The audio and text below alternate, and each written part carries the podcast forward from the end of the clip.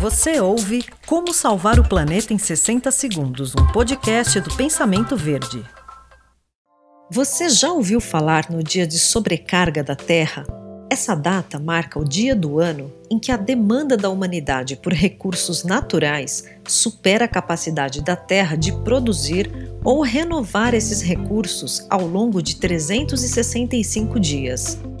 Geralmente essa data acontece entre julho e agosto, porém, quanto mais rápido a humanidade esgotar esses recursos, mais cedo ficará registrado o dia da sobrecarga da Terra. E esse cálculo é feito por uma ONG, a Global Footprint Network, com base em 3 milhões de dados estatísticos de 200 países. E esse cálculo é feito da seguinte forma: eles dividem a biocapacidade do planeta em hectares globais pela pegada ecológica da humanidade, também em hectares globais, e multiplicam pelo número de dias do ano, que é 365.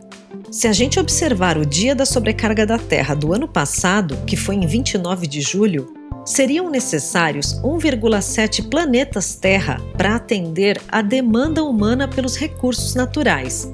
Então, pense nisso e lembre-se que pequenas mudanças de comportamento contribuem muito para um melhor impacto social e ambiental. Como salvar o planeta em 60 segundos foi um oferecimento da Fragmac.